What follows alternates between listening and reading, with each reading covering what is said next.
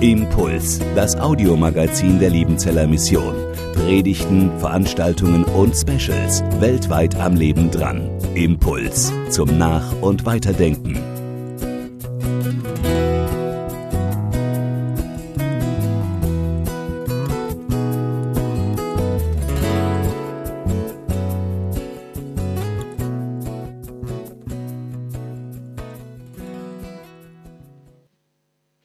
Never change a running system.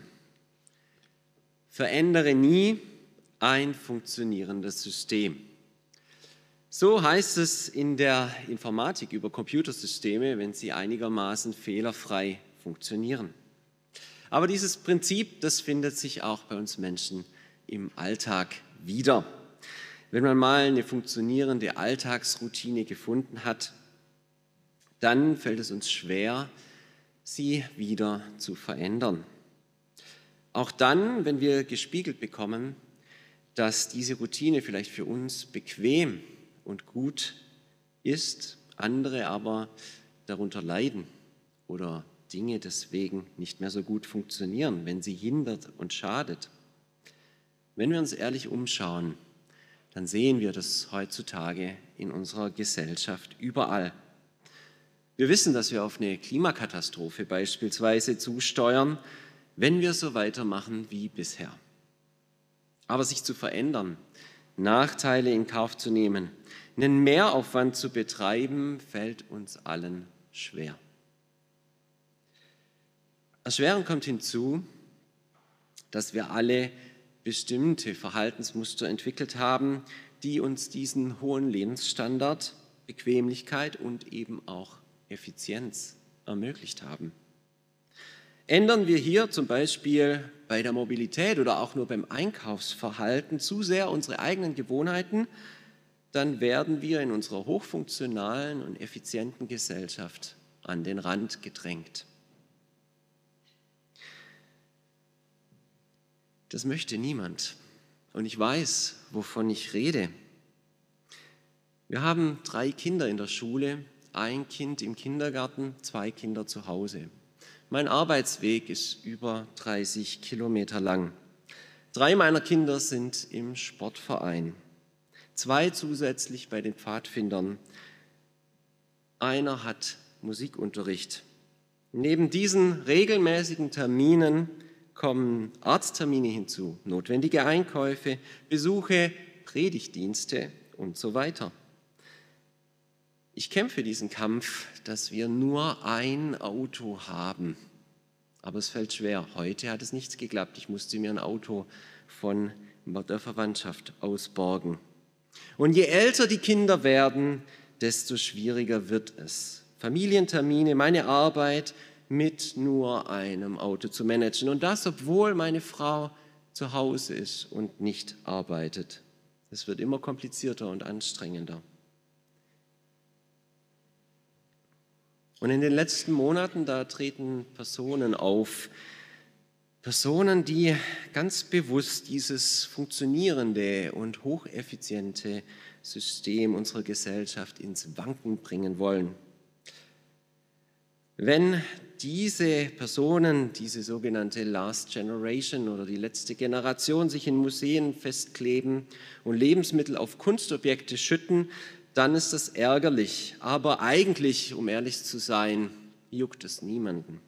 Aber wenn diese Personen dann Autobahnen oder wichtige Verkehrsadern in Städten blockieren, dann trifft es uns empfindlich. Es zeigt, wie abhängig wir von unseren Autos und Straßen sind, damit unsere Gesellschaft funktioniert. Und diese Personen zeigen uns, dass an ihrer Kritik dass wir gar nicht wirklich bereit sind, unsere Gewohnheiten für das Klima zu ändern, dass da wirklich einiges dran ist. Ich befürworte diese Proteste keineswegs, aber die Botschaft ist schon richtig, wenn auch die Mittel fraglich sind. Aber genug von unserer Gesellschaft heute. In unserer Predigt geht es schließlich um Amos, den Roland groß angekündigt hat. Ein Prophet, der Israel genau in so einer Zeit kritisiert hat, in der es dem Land und den Menschen wirklich gut ging. Never change a running system. Oder? Seine Kritik, die er Israel in unserem heutigen Predigtext aufzeigt, geht gerade deswegen an diejenigen, denen es in Israel richtig gut geht. Aber er nennt niemanden beim Namen. Diejenigen, die kritisiert, kritisiert werden, die bleiben anonym. In der Art und Weise, wie die Kritik geäußert ist, wird deutlich, dass es Amos nicht darum geht, Einzelne bloßzustellen. Er will das gesamte System kritisieren. Ein System, das an und für sich gar nicht schlecht sein müsste. Denn dieses System wurde sogar in der Tora, den fünf Büchern Mose, eingeführt und ist damit von Gott selbst dem Volk gegeben. Doch wie dieses System eingesetzt und genutzt wird, entspricht nicht den Regeln Gottes. Aber zunächst will ich jetzt den Predigtext lesen. Er steht in Amos 2, die Verse 6 bis 14. So sagt der Herr, wegen drei und vier Freveltaten Israels will ich sie nicht schonen, weil sie die Gerechten für Geld und die Armen für ein paar Schuhe verkaufen. Sie treten den Kopf der Armen in den Schmutz und behindern den Weg der Elenden. Es gehen Sohn und Vater zu demselben Mädchen, um meinen heiligen Namen zu entweihen. Und bei allen Altären schlemmen sie in gepfändeten Kleidern und trinken Wein von Bestraften im Haus ihrer Götter und ich habe doch den Amoriter vor ihnen her vertilgt, der so stark wie die Zedern und seine Macht wie die Eichen, und ich vertilgte oben seine Frucht und unten seine Wurzel. Auch habe ich euch aus Ägypten geführt und 40 Jahre lang in der Wüste geleitet, damit ihr das Land der Amoriter besitzen solltet. Ich habe aus euren Kindern Propheten erweckt und Naziräer aus euren jungen Männern. Ist es nicht so, ihr Kinder Israel, sagt der Herr? So gebt ihr den Assyriern Wein zu trinken und gebietet den Propheten, ihr sollt nicht weissagen. Sieh, ich will es unter euch knarren lassen, wie ein Wagen voller Gaben knarrt, sodass der, der schnell ist, nicht entfliehen und der Starke nichts ausrichten kann und der Mächtige sein Leben nicht wird erretten können.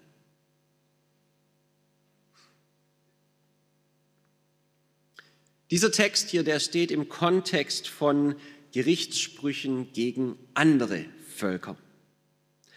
In allen geht es um Kriegsverbrechen. Also Verbrechen, die diese anderen Völker Fremden angetan haben. Direkt vor unserem Text wird dann noch Juda kritisiert. Hier geht es nicht um Kriegsverbrechen, sondern darum, dass sie sich nicht an die Gesetze Gottes gehalten haben. Die Zuhörer von Amos müssen sich jetzt gedacht haben, Endlich sagt jemand, was wirklich los ist. Diese heidnischen Völker um uns herum, die verhalten sich wirklich nicht richtig. Und Juda ist längst nicht so fromm, wie sie immer tun. Deswegen geht es uns im Nordreich hier so viel besser. Die Zuhörer müssen gedacht haben, dass Amos, wenn er mit dem Nordreich nun anfängt, zu den erwarteten Heilsversprechen kommt.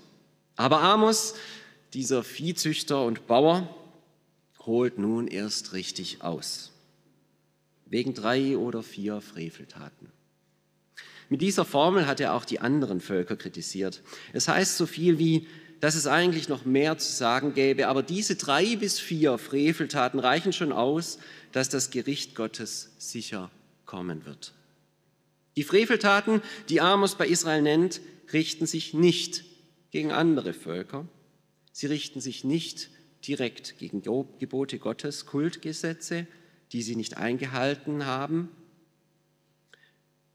Das Erschreckende an diesen Freveltaten ist, dass sie sich gegen das eigene Volk richten, gegen die Menschen, die mitten unter Israel leben.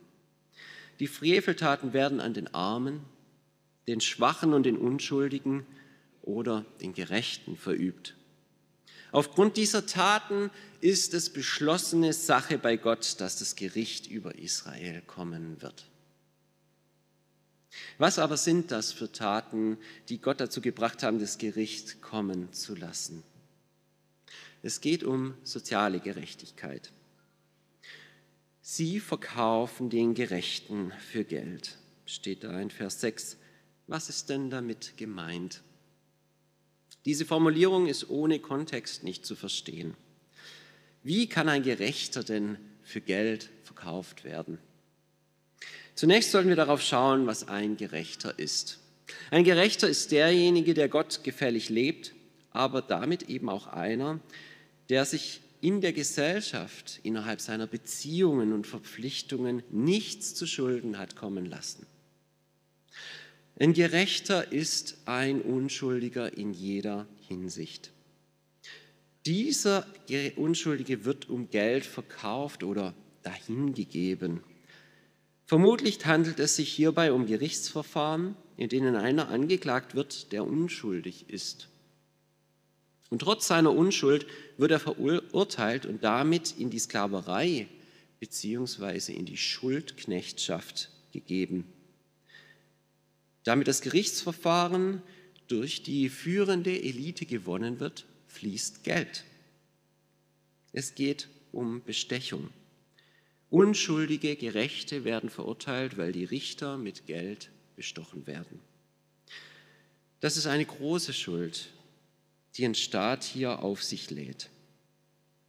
Und das, was hier im Hintergrund steht, das ist die Schuldknechtschaft, in die ein Dieb verurteilt wird. Wenn er, ja, wenn er erwischt wird, dann soll er verurteilt werden, sein Diebesgut abzuarbeiten, den Wert, den er gestohlen hat, wieder durch Arbeit gut zu machen.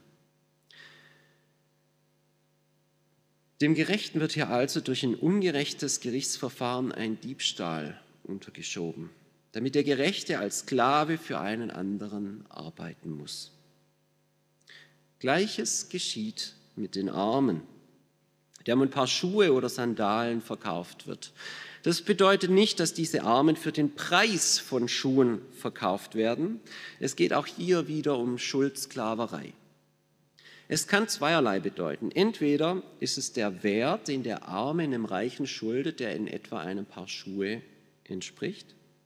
Oder aber werden die Armen wegen ihres Besitzes, wegen ihres Landes verurteilt. Im Buch Ruth lesen wir, dass Besitzansprüche an einem Erbteil symbolisch an andere übergeben werden, in dem eine Sandale weitergegeben wird. Es kann also auch bedeuten, dass reiche Großgrundbesitzer, also genau solche Leute, von denen Amos selbst auch kommt, er selbst ist auch reicher Bauer, dass reiche Großgrundbesitzer das Land von Kleinbauern an sich reißen möchten und deswegen dafür sorgen, dass sie in die Schuldsklaverei verkauft werden damit diese Kleinbauern für die Großbauern arbeiten müssen. Sowohl die Unschuldigen und Gerechten als auch die Armen werden demnach von einer reichen Elite ausgenutzt. Damit werden die Reichen immer reicher und die Armen immer ärmer. Dabei treten sie, wer auch immer sie genau sind, den Armen in den Staub Sie, das sind nach, diesem, nach dieser Auslegung diejenigen, die schon den Gerechten und Unschuldigen in die Schuldknechtschaft getrieben haben. Also vermutlich die Elite, die reichen Großbauern, die Getreidehändler, der König und sein Hofstab und so weiter. Die Getreidehändler, die sich an dem Aufkauf der Kleinbauern bereichen können, die dann für sie arbeiten müssen, sie stehen im Fokus. Das ist wohl damit gemeint, dass sie den Kopf der Armen in den Schmutz treten. Außerdem verhindern sie alle Möglichkeiten, dass sie aus der Schuldknechtschaft wieder herauskommen, indem sie Hindernisse in den Weg legen. Sie versuchen, die Menschen in der Sklaverei zu halten. Die Institution der Schuldknechtschaft findet sich bereits im zweiten Buch Mose in Kapitel 21 und 22 recht genau beschrieben. Amos kritisiert diese Institution der Schuldsklaverei auch gar nicht. Es ist eine sinnvolle Praxis, die es Menschen ermöglicht, bevor sie selbst verhungern, für einen Reichen aus ihrer Gesellschaft zu arbeiten und damit wenigstens ihre Familie in der Armut ernähren zu können. Beziehungsweise dieser Gedanke, dass ein Dieb seine Schuld abarbeiten muss bei demjenigen, den er bestohlen hat, finde ich eigentlich auch gar nicht so schlecht. Besser als den Dieb jahrelang einfach wegzusperren. Nein, Amos prangert es an, dass die reiche Elite Israels dieses System dafür ausnutzt, dass sie ihren Reichtum vermehren, indem sie Gerechte in dieses System hineintreiben, und zwar mit illegitimen Methoden, und die Armen wegen Lappalien in diese Schuldknechtschaft pressen und es verhindern, dass sie jemals wieder aus dieser Schuldknechtschaft kommen. Aber diese Verbrechen steigern sich noch weiter hier bei Amos. Vater und Sohn gehen zu demselben Mädchen. Das liest sich zunächst wie die Anerkennung von Prostitution, bei dem Vater und Sohn in zu selben Prostituierten gehen und das gesellschaftlich wohl anerkannt ist. Doch ist es hier sprachlich wahrscheinlich nicht in Amos Absicht. Das Wort für Mädchen, das hier verwendet wird, bezeichnet nämlich keine Prostituierte, sondern eine junge Frau, verheiratet oder unverheiratet. Im Zusammenhang mit den anderen Versen und der Institution der Schuldsklaverei ergibt sich da, daraus eine ziemlich krasse Situation. Und zwar ist in 2. Mose 21, 7 bis 11 geregelt, dass ein Mädchen in Sklaverei verkauft werden kann, wenn die Familie sonst verhungert. Dann kann ihr Herr, an den sie verkauft wurde, dieses Mädchen besitzen, und zwar auch sexuell. Aber sobald eine sexuelle Handlung vollzogen ist, ist sie aus dem Stand der Sklaverei genommen und bekommt den Rechtsstatus einer Ehefrau. Sie darf von anderen männlichen Mitgliedern der Familie, des Haushaltes nicht missbraucht werden. Gleiches gilt, wenn der Vater des Hauses beschließt, dieses Mädchen seinem Sohn zur Frau zu geben. Sie wird dann die tatsächliche Ehefrau des Sohnes und kann dann auch nicht von anderen Männern missbraucht werden, auch nicht mehr vom Vater. Und das ist ein effektiver Schutz für Mädchen in der Sklaverei. Sobald ein männliches Mitglied der Familie, der sie dient, sie zu einer sexuellen Handlung zwingt, wird sie automatisch zur Ehefrau. Dieser Schutz des versklavten Mädchens wird hier wohl missachtet. Vater und Sohn missbrauchen beide dasselbe Mädchen. Abgesehen davon, dass sie sich an dem Mädchen vergehen, machen sie sich damit auch noch der Inzest schuldig. Denn wenn der Sohn mit derselben Frau wie der Vater schläft, dann wird das in 3. Mose 18 als Inzest bezeichnet auch wenn theoretisch zwischen Sohn und der Frau keine Blutsverwandtschaft besteht. Da das Inzestverbot dann auch noch direkt im Kontext der Heiligkeitsgebote steht, besteht hier ein direkter Zusammenhang mit dem Entweihen des Namens Gottes. Gott erwartet, dass sie sich heilig verhalten, weil er heilig ist dieser Anspruch, den treten diese Männer in Israel mit Füßen. Außerdem identifiziert Gott sich mit den Schwachen des Volkes. So spricht Gott auch in Jeremia 34, 16 davon, dass sein Name entweiht wird, wenn die Sklaven entgegen eines allgemeinen Beschlusses eines Freilassjahres, dass alle Sklaven freigelassen werden und die Schuld vergeben wird, wieder zurück, zurückgenommen werden und sie weiterhin versklavt werden. Gott identifiziert sich also hier in Amos 2, Vers 7 mit diesem Mädchen, das gegen ihren Willen missbraucht wird und entweiht und geschändet wird und zeigt auf, dass dadurch er selbst entweiht wird. Wer solch ein Mädchen schändet, schändet Gott selbst. Das weitere Verbrechen, das in Vers 8 genannt wird, erscheint uns dabei fast geringer, eine Lappalie zu sein, entgegen diesem Vergewaltigen von Mädchen. Sie schlemmen in gepfändeten Kleidern und trinken Wein im Haus ihrer Götter. Doch ist das eine Art Zusammenfassung für ihr schlimmes Verhalten. Zum einen darf man nach den Geboten Gottes keinem Armen seinen Mantel nehmen. Spätestens abends für die Nacht müssten die Mäntel zurückgegeben werden, da niemand nachts ohne Mantel schlafen sollte. Außerdem essen und trinken sie von den Früchten, die eigentlich den Kleinbauern zustünden, die sie in die Schuldknechtschaft getrieben haben. Sie opfern also fremde Güter und gar nicht von ihrem eigenen Besitz. Und das machen sie alles beim Gottesdienst. Sie verraten also nicht nur ihre Volksgenossen und beuten sie aus, sie nutzen diese schändlich erworbenen und blutbefleckten Güter, um damit Gottesdienst zu feiern. Und das Ganze machen sie nicht nur im Heiligtum ihres Gottes Jahwe Israels, sondern auch noch in den Häusern anderer Götter. Sie betreiben zusätzlich Götzendienst.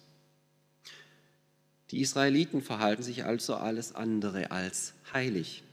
Von ihrer Erwählung als Volk Gottes ist in ihrem alltäglichen Verhalten wenig zu sehen, obwohl Gott sie doch befreit hat, durch die Wüste geführt hat, ihnen dieses Land gegeben hat. Aber er hat das Land eben allen Israeliten gegeben, nicht nur wenigen. Allen, auch den Armen, wurde ein Erbteil in dem Land Israel zugeteilt.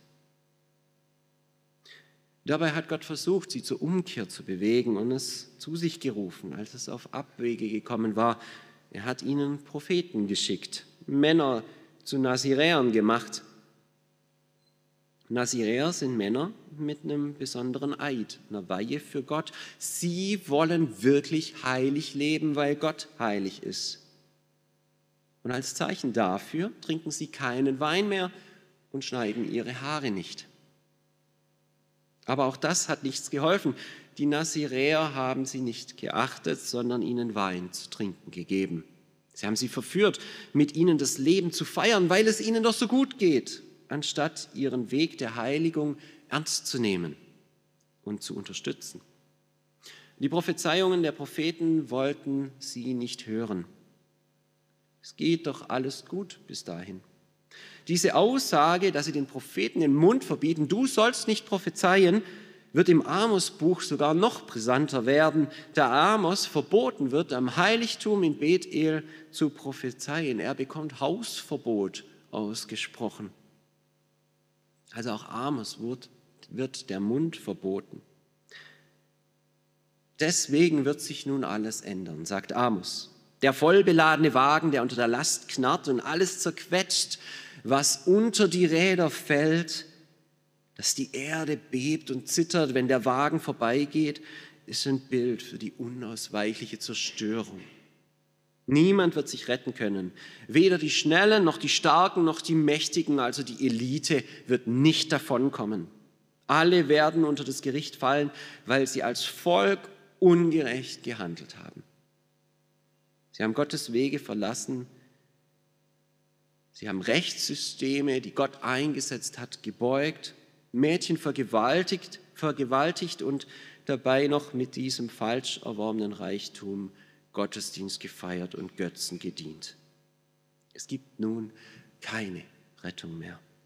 Das Gericht ist sicher. Das Gericht, das in Amos zunächst nur Heidenvölkern angekündigt wurde, kommt nun auch in besonderer Weise auf Israel zu.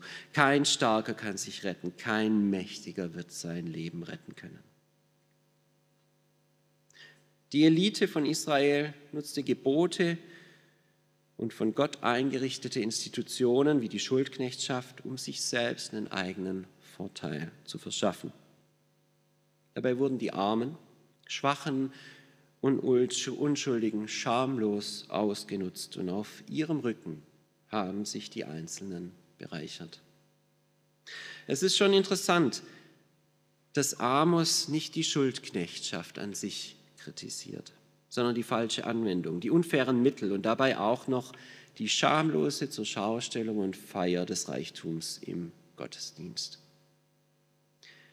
Das führt dazu, dass auch diejenigen, die den Glauben noch ernst nehmen, wie die Naziräer, verführt werden, dass auch sie lau werden, nicht mehr heilig leben.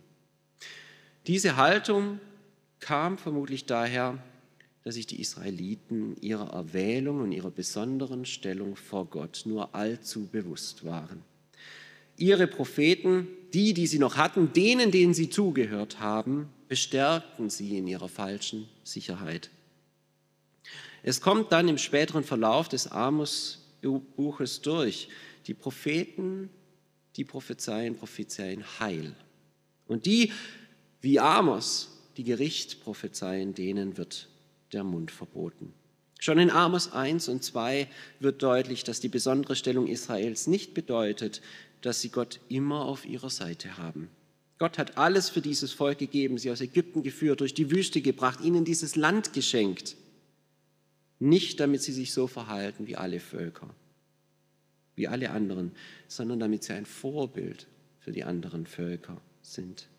Doch das tun sie nicht. Anstatt mittels Schuldknechtschaft und dem Schuldenerlass nach sieben Jahren die Armen zu unterstützen und ihnen zu helfen, wieder zu ausreichend Einkommen und Nahrung zu kommen, unterdrücken sie sie und beuten sie aus. Deswegen kommt das Gericht Gottes. Die Erwählung Gottes ist keine Sicherheit und kein Freifahrtschein, nun alles machen zu können, wie auch immer sie das wollen. Aus der Erwählung folgt Verantwortung und ein Verhalten, das Gott gefällt.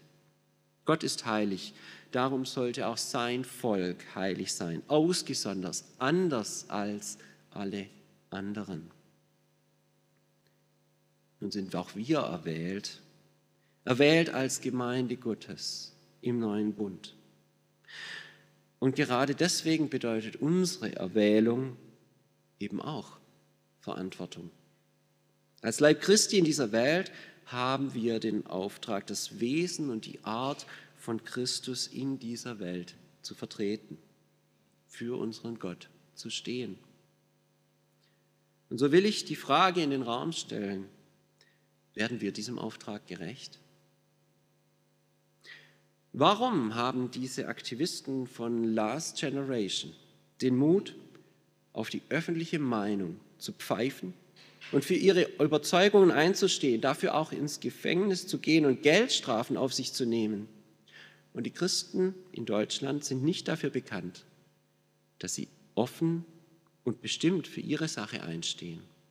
Auch wenn das Gegenwind ausgelacht werden und vielleicht auch mal eine Geldstrafe vom Staat bedeuten könnte. Ich bin gegen jegliche Gewalt, um für eine Sache einzutreten. Ich stehe nicht hinter den Mitteln, die diese Klimarettungsterroristen oder Aktivisten einsetzen. Aber diese Frage, warum Christen in Deutschland nicht dafür bekannt sind, in den Medien, dass sie bereit sind, ihr gesellschaftliches Ansehen, ihr Geld, ihren Besitz und ihre Zeit einzusetzen, um den Armen zu lieben, einsamen Menschen zu dienen und nicht auf ihr persönliches Wohl zu achten, sondern ein Leben der Hingabe zu leben, dem müssen wir uns schon stellen. Sind wir zu bequem geworden? Akzeptieren wir zu sehr das System unserer Gesellschaft und übersehen deswegen die Ungerechtigkeiten und Benachteiligungen, unter denen unsere Mitmenschen leiden? Ja, reden wir uns das schön, weil wir davon ausgehen, dass jeder, der arbeitswillig ist, ja schon irgendwie arbeiten kann. Dass die Armen doch eigentlich selbst schuld sind in Deutschland, dass es ihnen so schlecht geht, weil doch hier jeder seine Chance hat. Wir werden von Jesus dazu aufgefordert, anderen so zu begegnen, wie er uns begegnet. Er erwartet von uns auch nicht zuerst das korrekte Verhalten, damit er uns hilft. Er hilft und aus dieser Hilfe und aus der Annahme kommt die Veränderung. So sollen wir Christen sein. Dafür sollten wir bekannt sein. Ist, das, ist die Nächstenliebe das, was uns wirklich auszeichnet? Und wenn das so ist, warum wissen das so viele Menschen in Deutschland nicht? die mit Gemeinde und Kirche direkt nichts zu tun haben. Welche Sprache sprechen unsere alltäglichen Taten? Dieser Amos-Text hat mich persönlich wieder neu angestoßen, darüber nachzudenken. Setze ich im Alltag meine Prioritäten richtig und handle ich danach? Lebe ich meiner Erwählung und Berufung entsprechend? Oder bin ich zu faul, zu bequem oder zu angepasst geworden?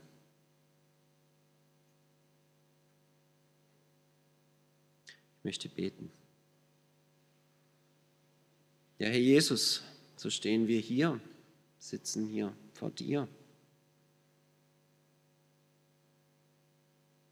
Du hast uns erwählt und berufen, Zeugen in dieser Welt zu sein, den Nächsten zu lieben und nicht zu verurteilen, dieser Welt zu dienen, Füße zu waschen, hinzugehen und den Menschen zu begegnen. Herr, warum werden wir von außen nicht so wahrgenommen? Was sprechen unsere alltäglichen Taten? Wie siehst du es? Bitte zeig du es. Erfülle uns. Gib uns deinen Geist und rüttle uns wach, wo wir zu faul und zu bequem geworden sind, zu angepasst und nach den Prinzipien, dem System dieser Welt leben und nicht nach deinen Geboten handeln. Offenbare du dich und handle du durch uns. Amen. Impuls ist eine Produktion der Liebenzeller Mission. Haben Sie Fragen? Würden Sie gerne mehr wissen? Ausführliche Informationen und Kontaktadressen finden Sie im Internet unter www.liebenzell.org. Die Liebenzeller Mission produziert ebenfalls das Fernsehmagazin Weltweit am Leben dran. Informationen zur Sendung und zum Empfang gibt es unter www.weltweit-magazin.de.